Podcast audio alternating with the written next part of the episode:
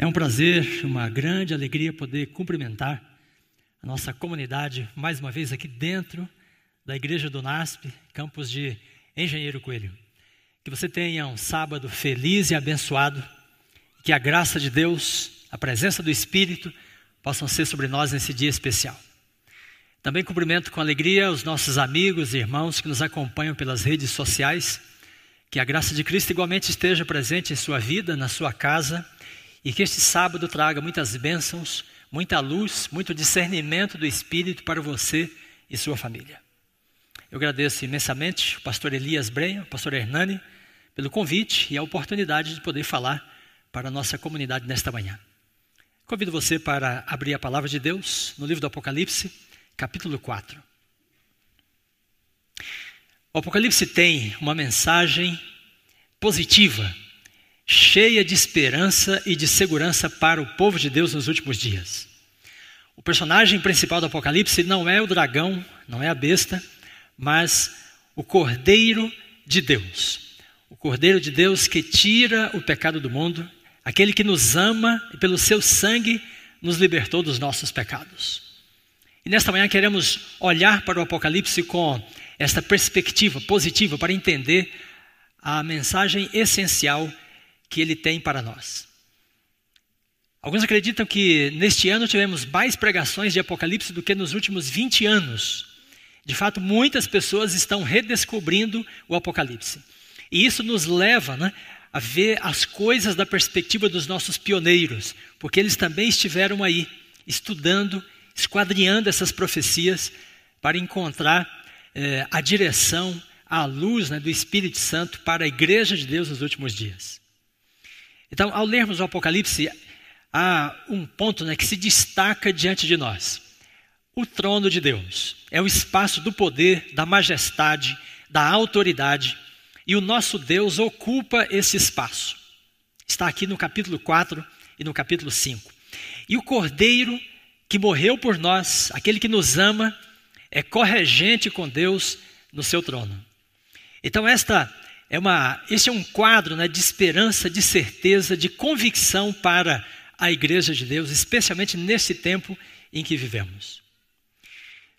Muito bem, abra então a sua Bíblia acompanhe comigo o capítulo 4, o versículo 2 diz assim: Imediatamente eu me achei em espírito, e eis armado no céu um trono, e no trono alguém sentado.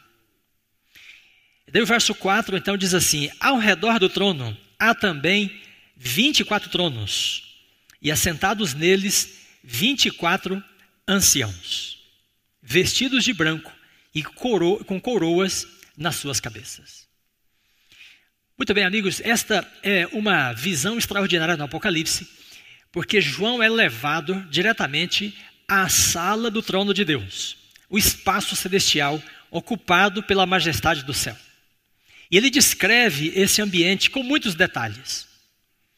Nosso foco nesta manhã é o versículo 4, porque ele diz que ao redor do trono tem 24 tronos, e ali 24 anciãos sentados, vestidos de branco e com coroas na sua cabeça.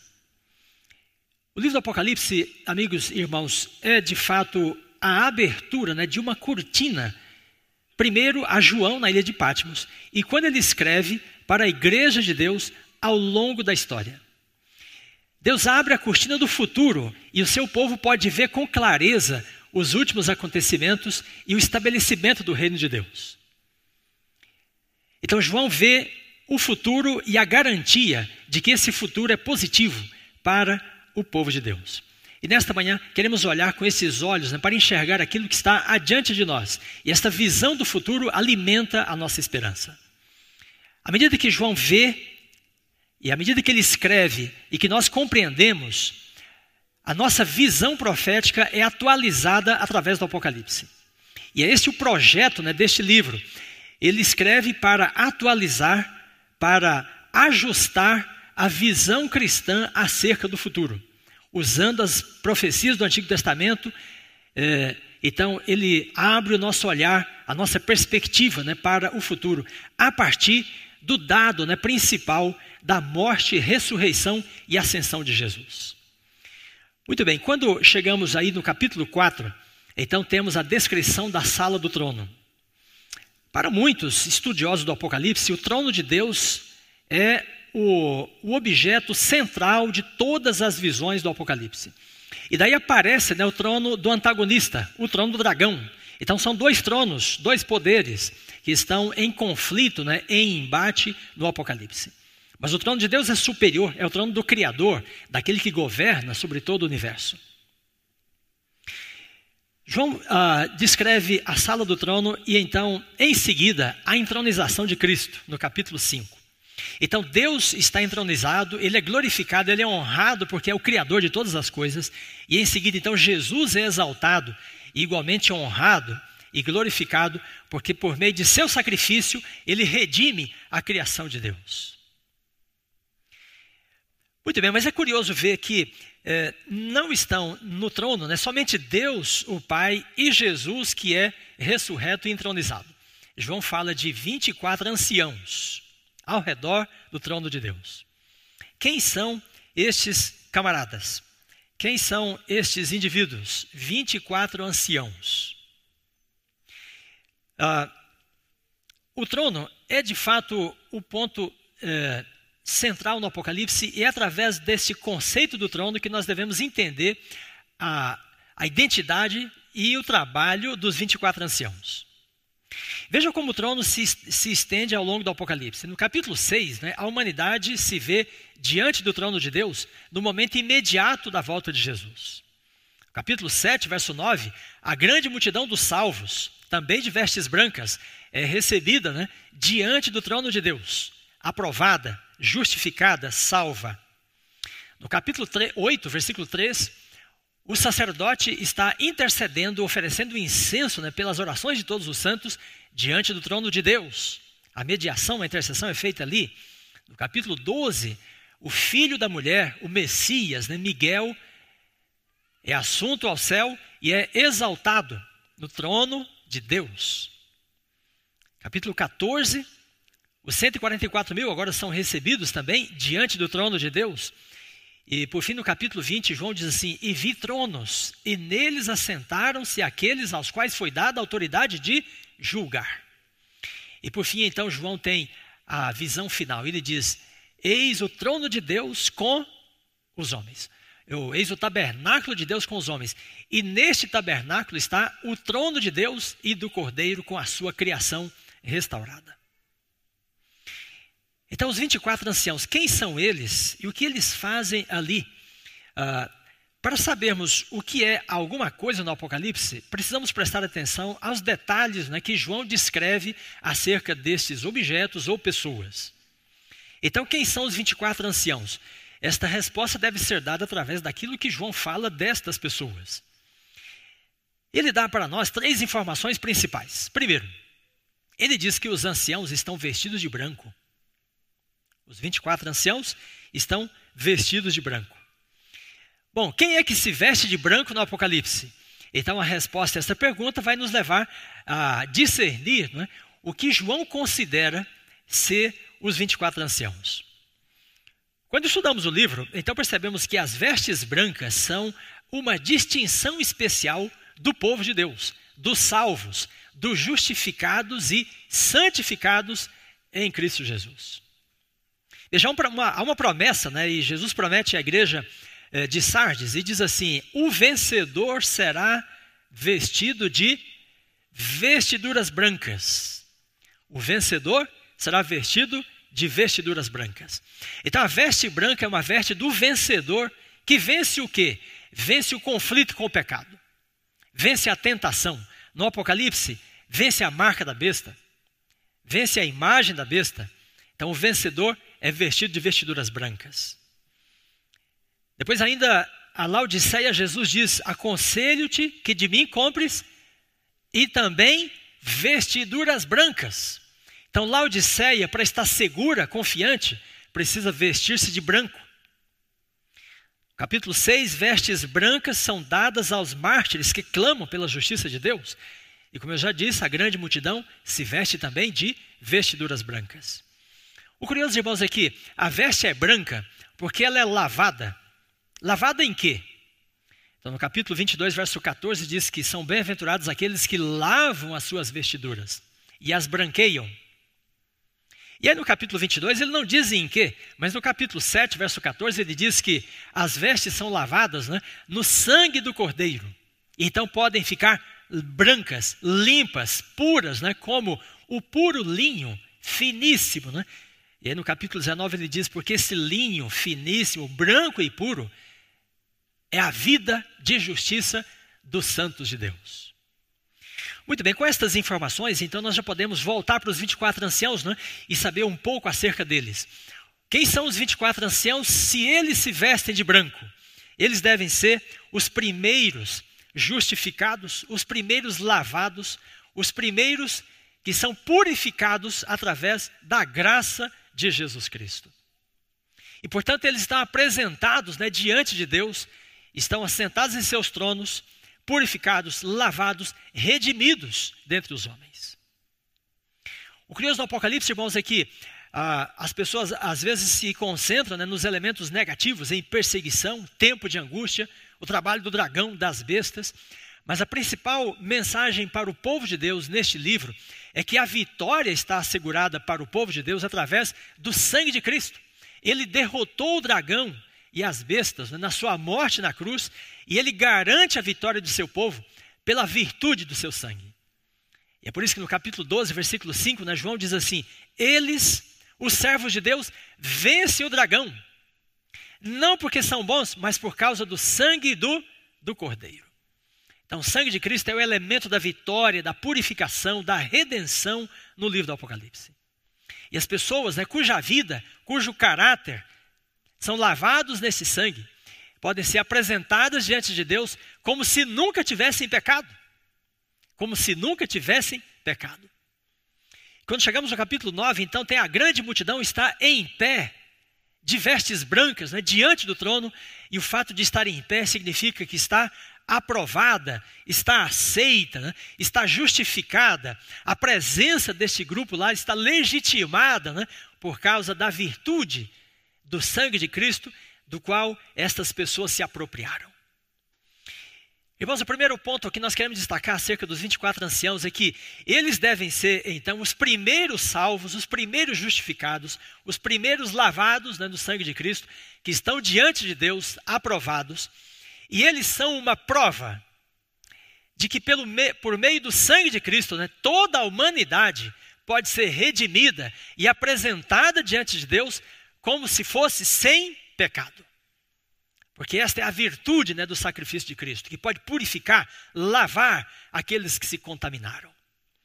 Então, quando João diz que os 24 anciãos estão vestidos de branco, ele possivelmente quer dizer, eles também se sujaram, eles também se contaminaram né, na sua jornada por esse mundo, porque aqui nasceram, nasceram em pecado como todos nós, mas eles foram purificados, foram lavados, e a sua veste foi branqueada e estão, em, estão aprovados né, diante do trono de Deus.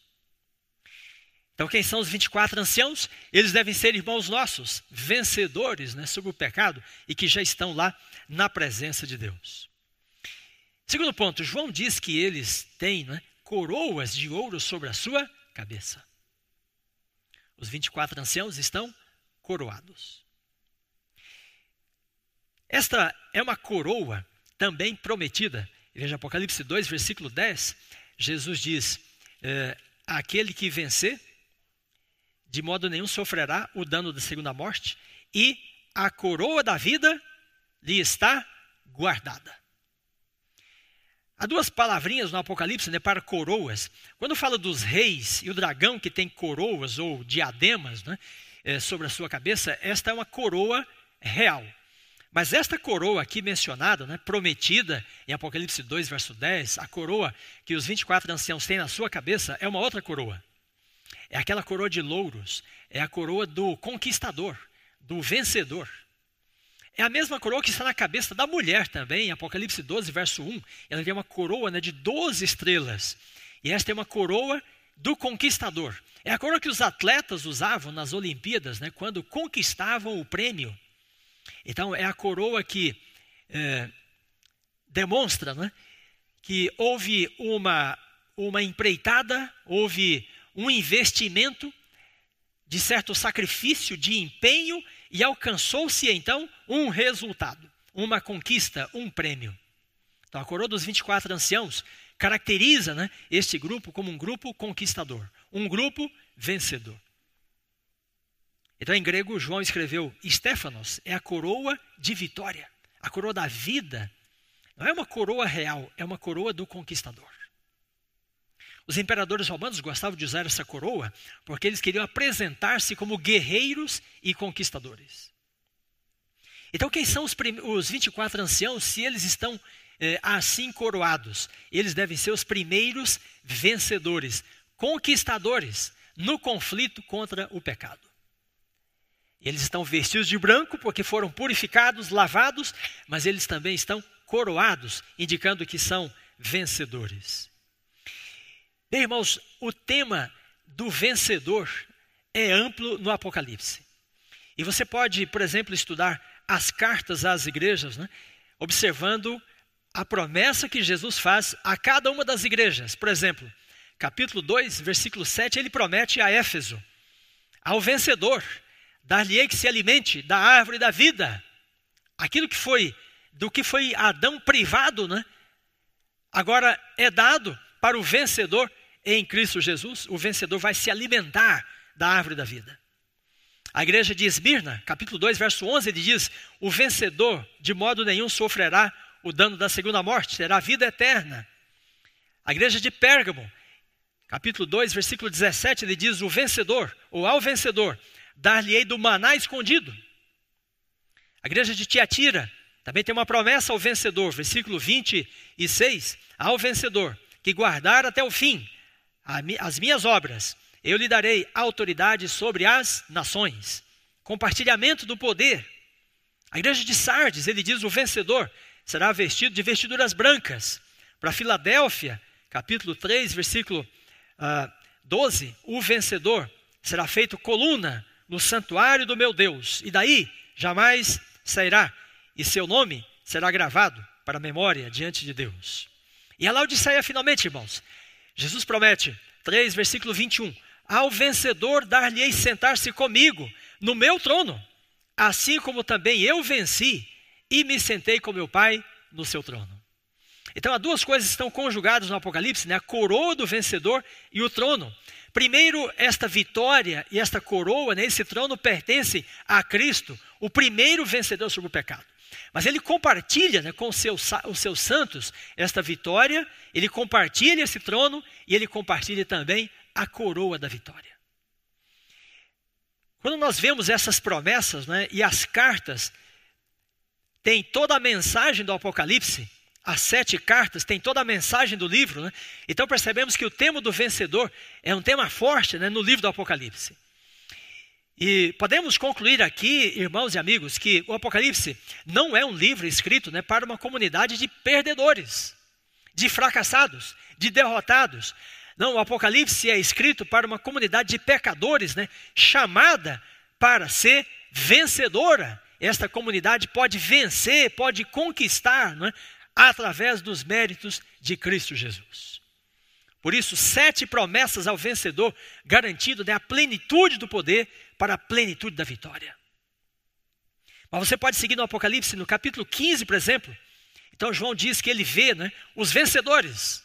Ele diz da besta e da sua imagem e da sua marca. E eles estão sobre o mar de vidro, aprovados diante de Deus. O capítulo 17 diz que a besta e os reis fazem guerra contra o cordeiro e contra aqueles que estão com o cordeiro.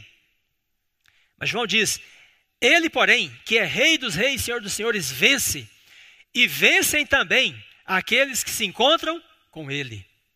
Então, o povo de Deus no Apocalipse é vencedor, não é derrotado, não é fracassado, é conquistador, porque em Cristo Jesus todos são vencedores. E no capítulo 21, por fim, ele diz: O vencedor herdará todas essas coisas. Amigos e irmãos, nós estamos, portanto, diante né, de um chamado, de uma mensagem no Apocalipse para a igreja de Deus, que é composta de vencedores, conquistadores. E os 24 anciãos coroados diante de Deus são os primeiros vencedores, os primeiros conquistadores, que aqui nessa terra estiveram, mas foram vitoriosos né, por meio do sangue de Cristo também derramado por eles. E é muito importante você perceber que esta é a mensagem de Cristo para a sua igreja nesses dias, porque vivemos em um tempo, irmãos, de pessoas derrotadas, fracassadas, cuja vontade tem sido quebrada por inúmeros vícios. Né? Nunca vivemos numa cultura tão cheia de vícios, de adicções, né, como no nosso tempo. Pessoas viciadas em bebidas, em comida, pessoas viciadas em drogas, pessoas viciadas nas redes sociais, em internet em séries, né? pessoas viciadas em cinema, viciadas em internet e assim por diante. Né? Um tempo de pessoas cuja vontade tem sido quebrada, dominada por vícios e adicções. Mas o Apocalipse é um livro né, para aqueles que, desse domínio do pecado, se erguem né, como vencedores pela virtude do sangue de Jesus Cristo. E como prova, irmãos, de que esta vitória é possível, né, já estão diante de Deus 24 anciãos vestidos de branco, purificados e coroados como conquistadores. Muito bem, nós já podemos concluir um pouco sobre a identidade dos 24 anciãos. Algumas pessoas acham que os 24 anciãos seriam seres celestiais, anjos, ordens de querubins, serafins, governadores do universo. Mas é interessante que João usou para eles né, uma palavrinha que no Novo Testamento só se usa para pessoas, né, presbíteros. Então, de tudo que ele viu no céu, o único grupo que ele caracteriza com uma palavra de seres humanos né, são os 24 anciãos, vestidos de branco, né, purificados, coroados.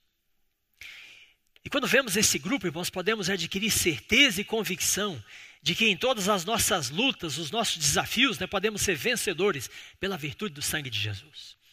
E que a virtude desse sangue possa ser derramada sobre você e que você seja vencedor sobre os seus desafios, sobre as suas crises, sobre os seus problemas, sobre as suas dificuldades, sobre os seus vícios, sobre as tentações, sobre os seus pecados. Que você se erga disto, né? Através do sangue de Jesus, para também ser vestido de branco e coroado com a coroa da vitória. Os vencedores. Quem são, portanto, os 24 anciãos? Veja, tenho aqui um texto de Ellen White.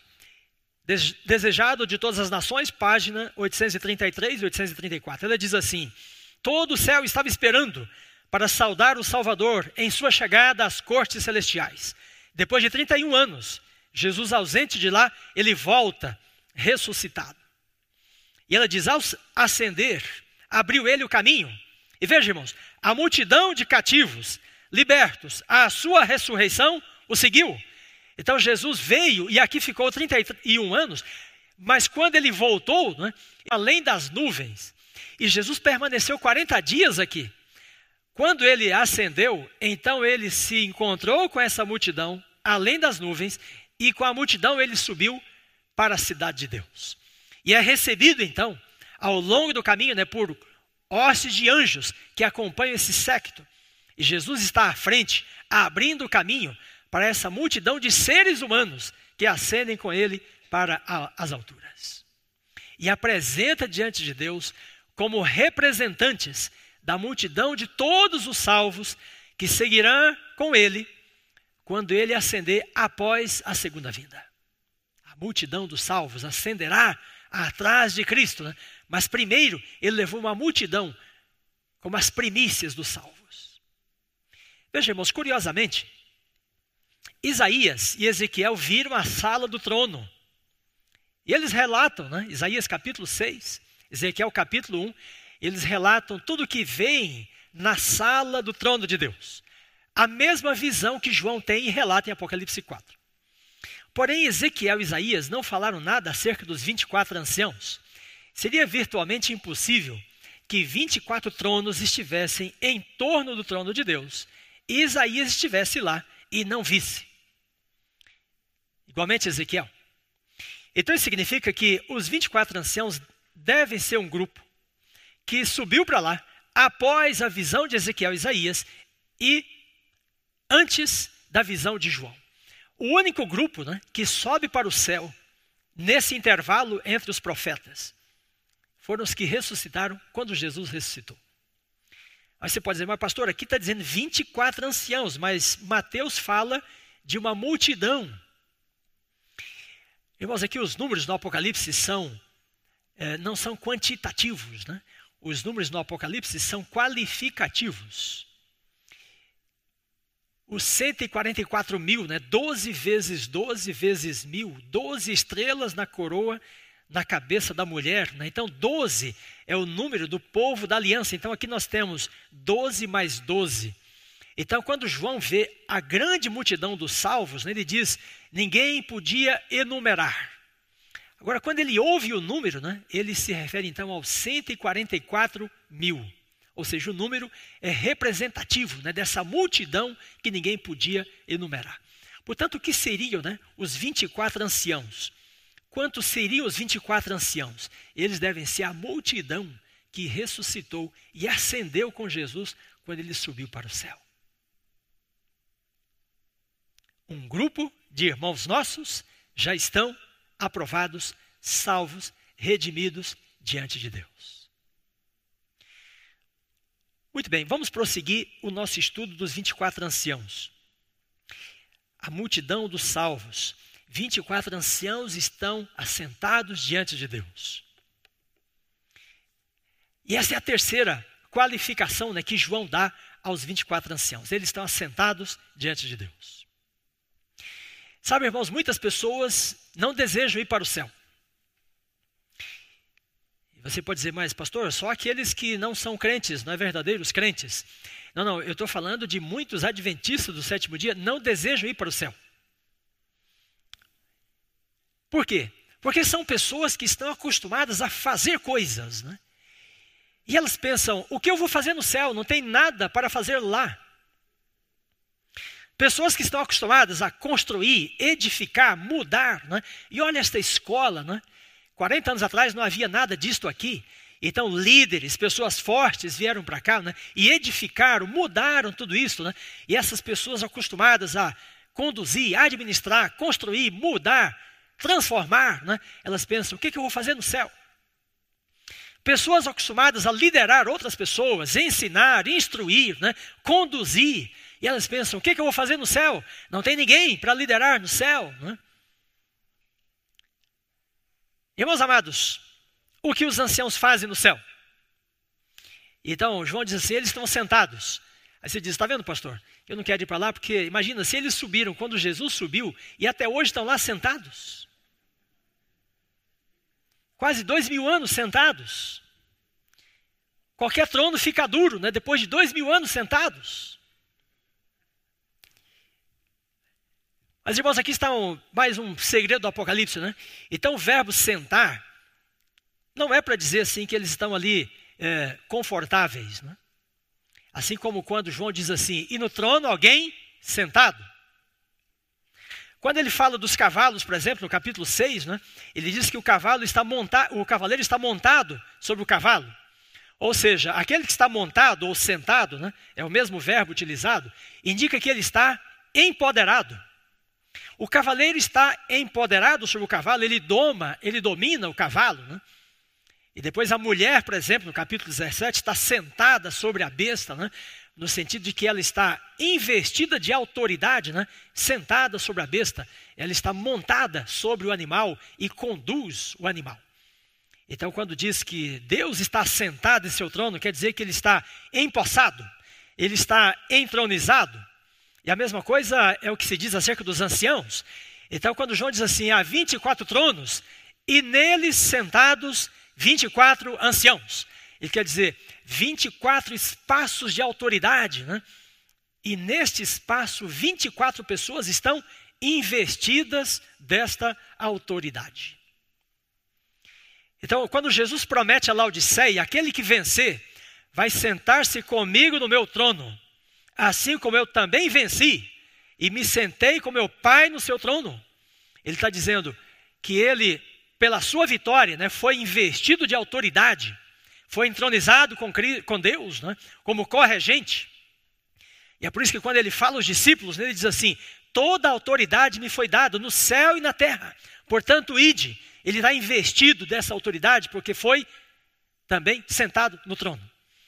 Irmãos, os anciãos estão, portanto, compartilhando né, da autoridade de Cristo, que compartilha da autoridade de Deus. Eles, portanto, estão entronizados.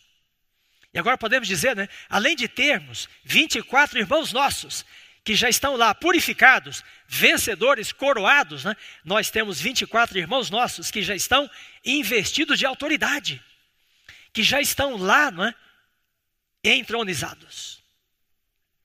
Como eu disse, o tema do trono é muito amplo no Apocalipse, porque quando nós chegamos no capítulo 20, né, então João fala assim: E vi tronos, e neles sentaram-se. E agora, quantos tronos ele viu?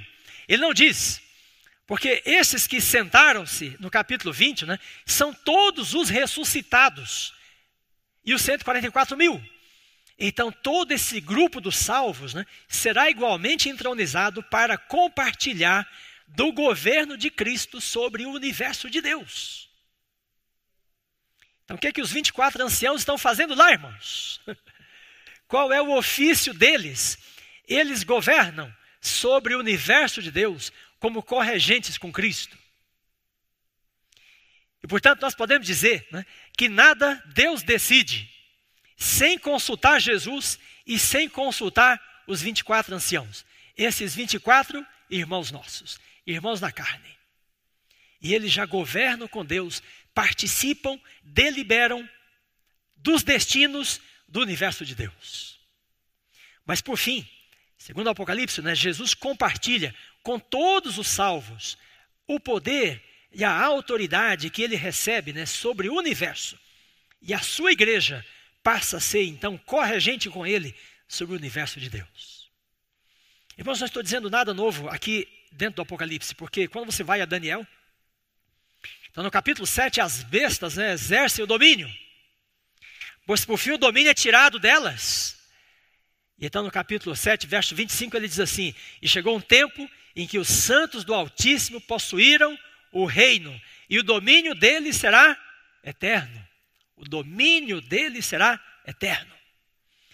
E veja aqui está irmãos, um ponto extraordinário para nós, porque Jesus fala assim: aquele que vencer como eu venci, será entronizado. E esse é o contraste entre Jesus e Lúcifer, porque Lúcifer é uma criatura que se exalta, mas Jesus é o Deus que se humilha. E ele vence por essa humilhação, irmãos. Ele vence por essa renúncia de si mesmo. Ele vence porque diz, né, eu não vim para ser servido, mas para servir e dar a minha vida né, em resgate por muitos. E quando Jesus diz no Apocalipse, aquele que vencer como eu venci, é aquele que vence pela renúncia, é aquele que vence pela negação de si mesmo. Né? Ele diz: aquele que quer vir após mim, tome a sua cruz né? e siga-me. E a cruz é a cruz do sacrifício, da renúncia. E aquele que vence como Jesus será exaltado para exercer autoridade sobre o universo de Deus. A autoridade, irmão, só pode ser dada né, para as mãos daqueles que são capazes de renunciar a si mesmos. E é por isso que este mundo né, está de ponta cabeça, porque a autoridade está nas mãos daqueles que se exaltam. Mas a autoridade e o poder, por fim, estarão nas mãos daqueles que são capazes de se humilhar, de renunciar a si mesmos, de negar a si mesmos, como Jesus o fez. Então, os 24 anciãos compartilham o poder de Deus sobre o universo de Deus. E, por fim, todos os salvos compartilharão o governo de Cristo sobre o universo de Deus. Irmãos, por que, que Deus vai confiar o universo aos cuidados dos seres humanos?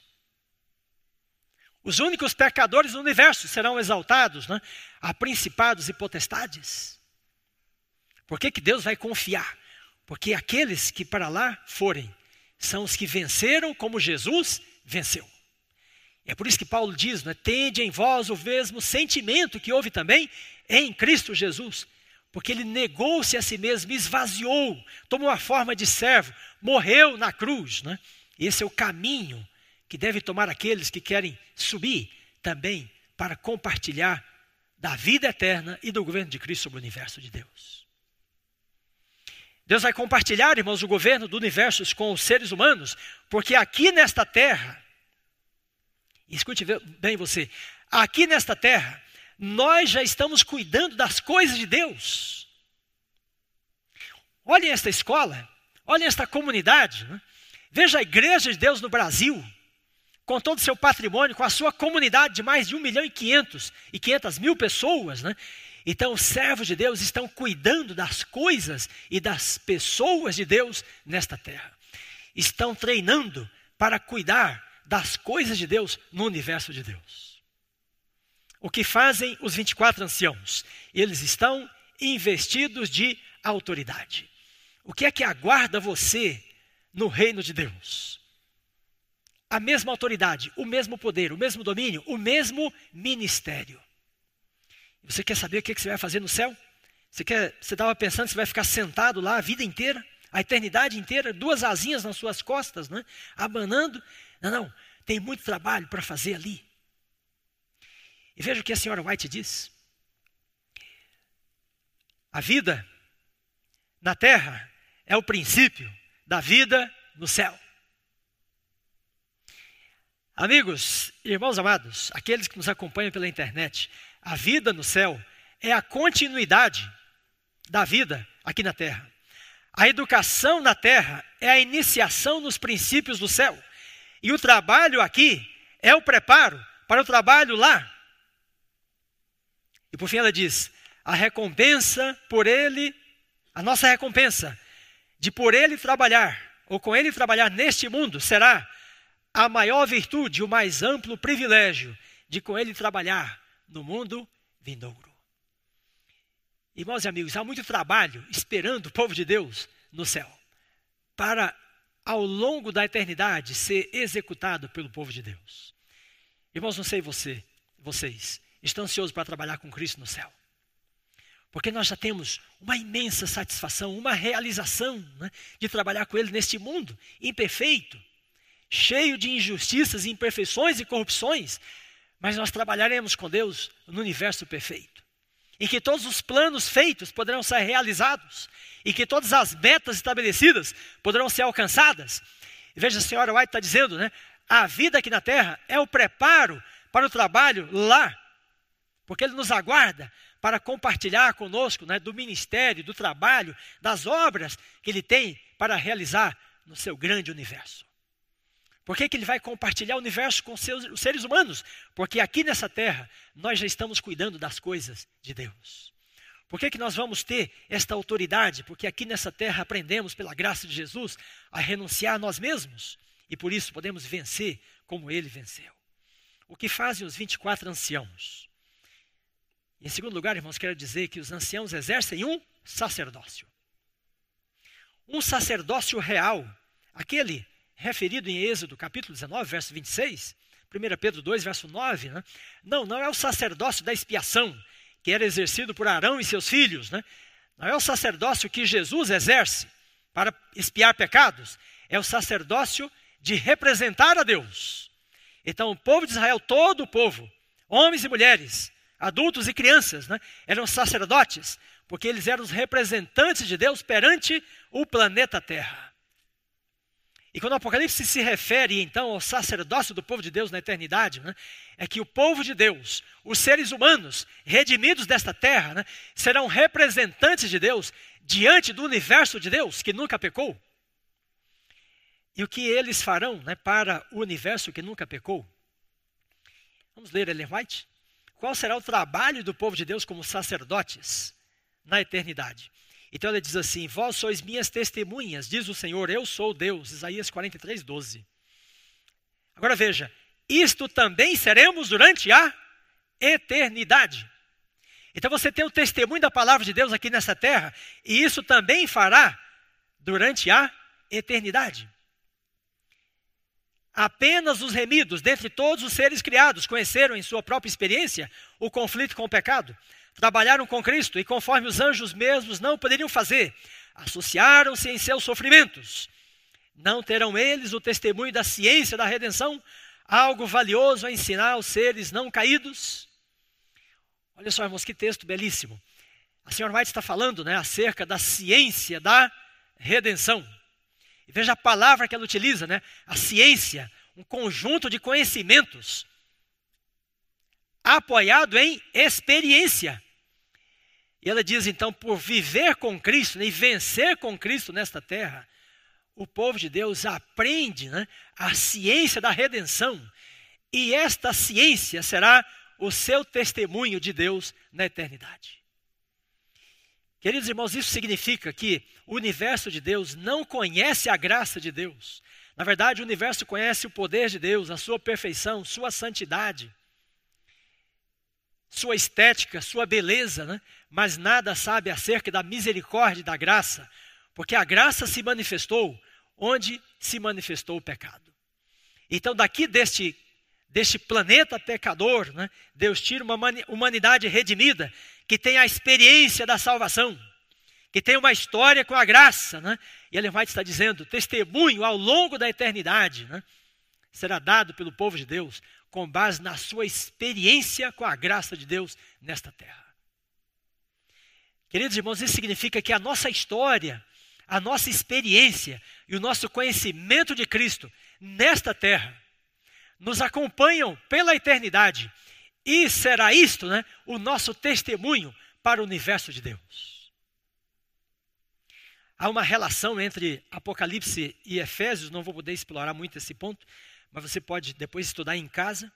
Paulo fala que Jesus ressuscita e é entronizado nos lugares celestiais. Mas também os santos ressuscitam né, e assentam-se nesses lugares celestiais. E lá já estão os 24 anciãos nesses lugares. Então depois Paulo diz: os fiéis mostram nos séculos vindouros a suprema riqueza da graça nos lugares celestiais, no universo de Deus. O Charles Spurgeon tinha uma visão muito parecida. Grande pregador inglês. Então, ele dizia: Nós seremos, não seremos nós testemunhas para o Senhor da graça a miríades de mundos. Olha só. Não seremos nós cercados por inteligências puras, indagando acerca dos mistérios do Deus manifesto em carne?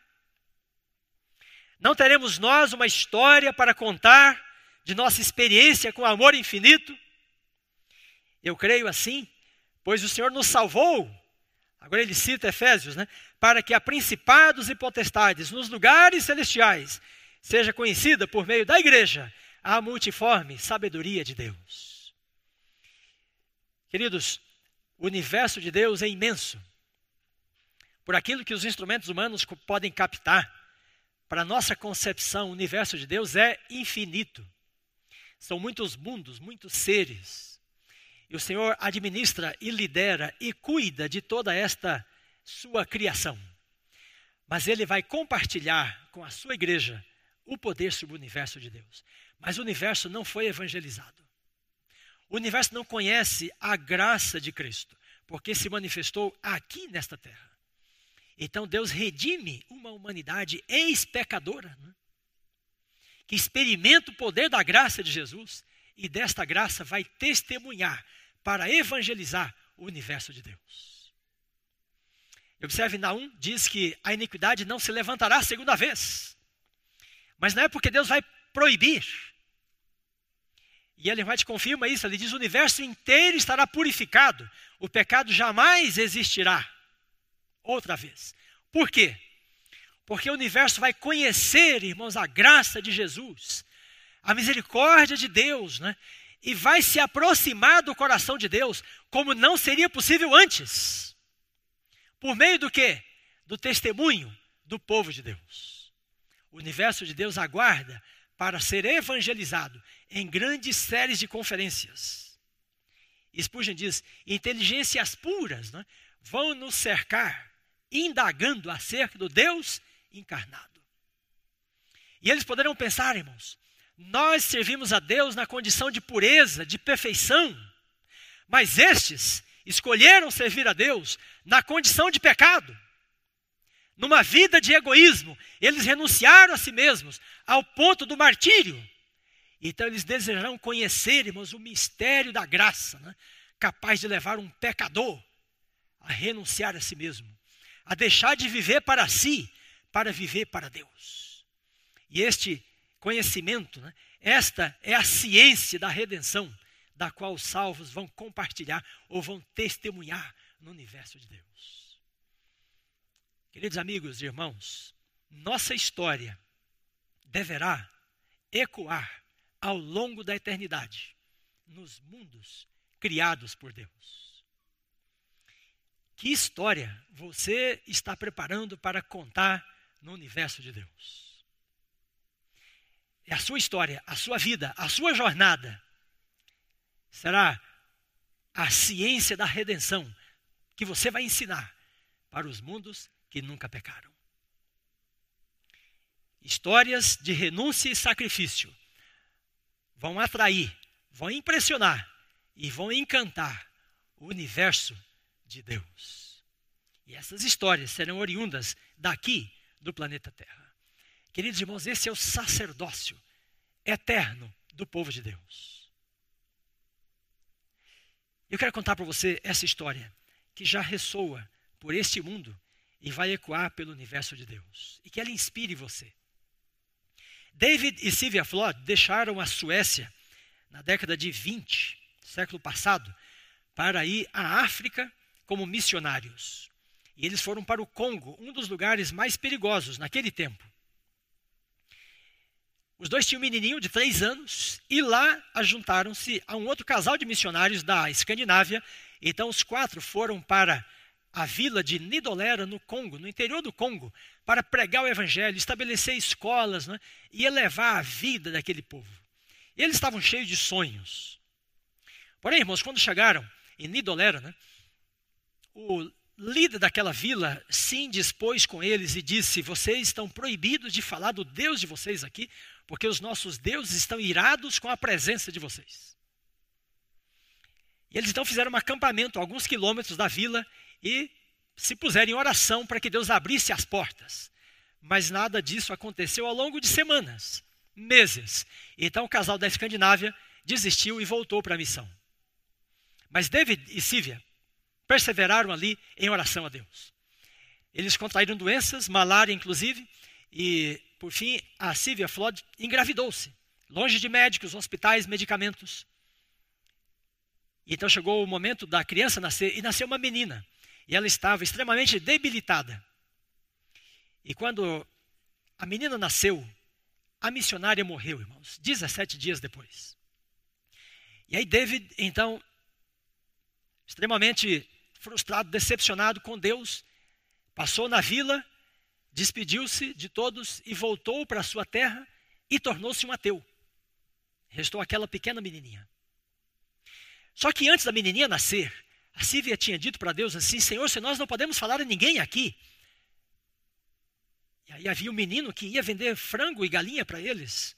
Ela disse: Me ajuda a evangelizar esse pequeno menino, uns 8, 10 anos. E cada vez que ele vinha, ela contava uma história do evangelho. Bem, irmãos, a, o tempo passou, ela morreu, o pai foi embora. A menininha foi dada ao casal da Escandinávia, que depois morreu também, na África. E por fim ela foi para as mãos de um casal de americanos.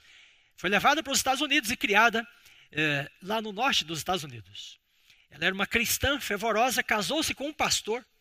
Eles trabalhavam numa bela escola nos Estados Unidos, mas ela não sabia onde Deus estava quando seu pai e sua mãe foram para a África trabalharem como missionários.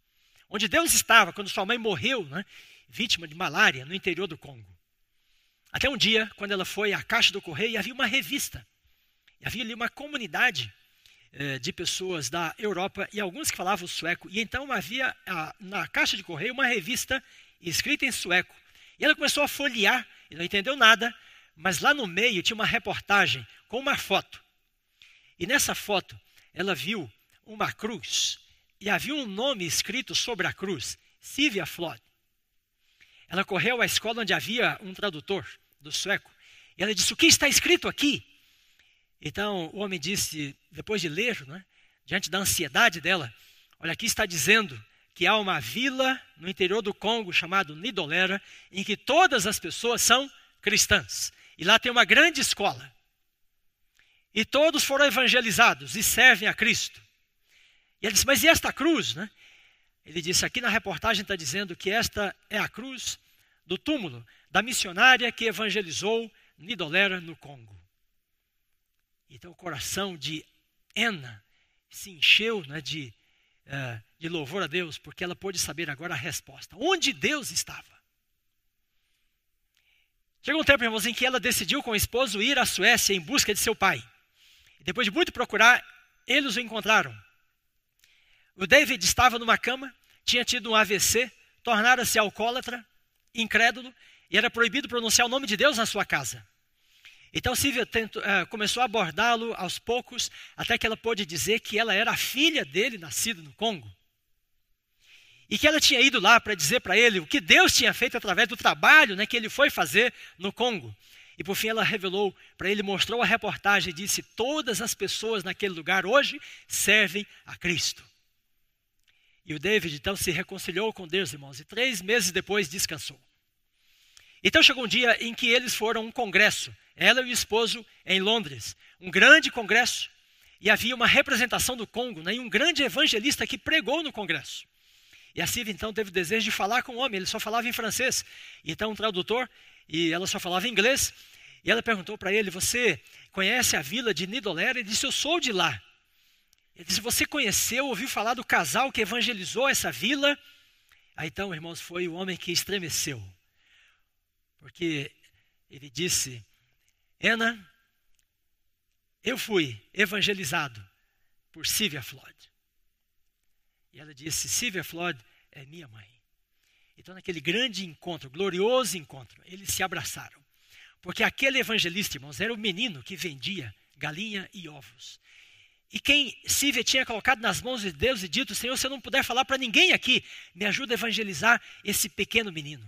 Ele cresceu, ele foi batizado, ele estudou, ele fundou uma escola naquela vila, ele evangelizou todas aquelas pessoas, ele se tornou um pastor, um evangelista, e ele batizou inclusive o líder daquela vila. Histórias de renúncia e sacrifício vão impressionar e encantar o universo de Deus. Que história você está preparando para contar no universo de Deus? Porque o ministério, o sacerdócio, o discipulado que você começou nesta terra vai continuar ao longo da eternidade. Que Deus te abençoe. Amém. Assim como você está, feche os seus olhos. Nosso Deus e eterno Pai. Louvado seja o teu nome, Senhor, porque a tua palavra é fiel e verdadeira.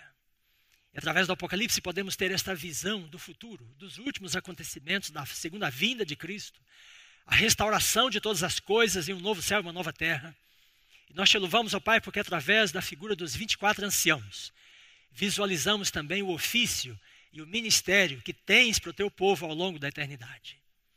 Ó Pai, queremos treinar-nos, queremos nos preparar, queremos nos qualificar, sobretudo no conhecimento da ciência da redenção, para testemunhar de Cristo nesta terra e ganhar muitas pessoas aqui, mas por fim, para compartilharmos com Cristo do ministério, do sacerdócio diante de todo o universo de Deus. Ó Pai, abençoa os teus filhos aqui presentes nesta manhã e aqueles que estão conosco pela internet. Que a graça de Cristo nos leve a uma vida de pureza, de justificação e santificação. Que a graça de Cristo mova o nosso coração do egoísmo para o amor, para o altruísmo, para a dedicação de nossa vida inteiramente a Ti. E que assim, experimentando o poder da graça nesta terra, possamos nos qualificar para testemunhar dela no universo de Deus abençoa-nos, ilumina-nos, recebe a nossa gratidão, nosso louvor e a nossa própria vida nesta manhã. Em nome de Jesus. Amém.